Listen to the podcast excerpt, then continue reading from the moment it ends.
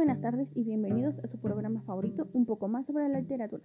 El día de hoy les vengo a hablar de un tema muy interesante, las épocas literarias.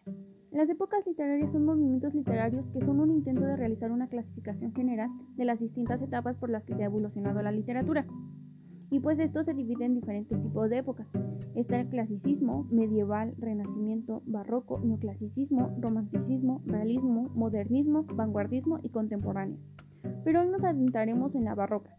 El barroco fue un periodo cultural que abarcó desde la segunda mitad del siglo XVI hasta la primera mitad del siglo XVIII.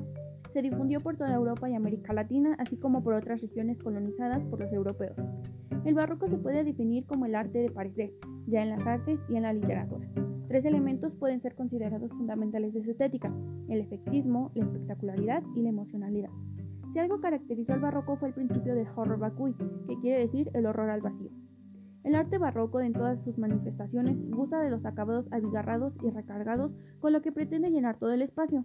En las diferentes disciplinas artísticas, el barroco revela un gusto por el contraste que en las artes plásticas se expresa por medio del claro oscuro. Esto aplica no solo a la pintura, sino a la arquitectura, la escultura, la música e incluso a la literatura. En la parte de la literatura barroca se caracterizó por el interés en el detalle, los efectos y la exuberancia formal de aquella época. Por lo mismo fue característico el uso de excesivos de las figuras literarias, tales como la adjetivación, la elipsis, la metáfora y el excesivo uso del hipérbolo. En cuanto a los géneros, la literatura del barroco dio continuidad a aquellos heredados por el Renacimiento. Sin embargo, hubo un desarrollo novedoso de la dramaturgia, particularmente en las formas de la comedia y la tragicomedia. Los tópicos de la literatura barroca giraron en torno a la preocupación por la fugacidad de la vida, la apariencia y el desencanto.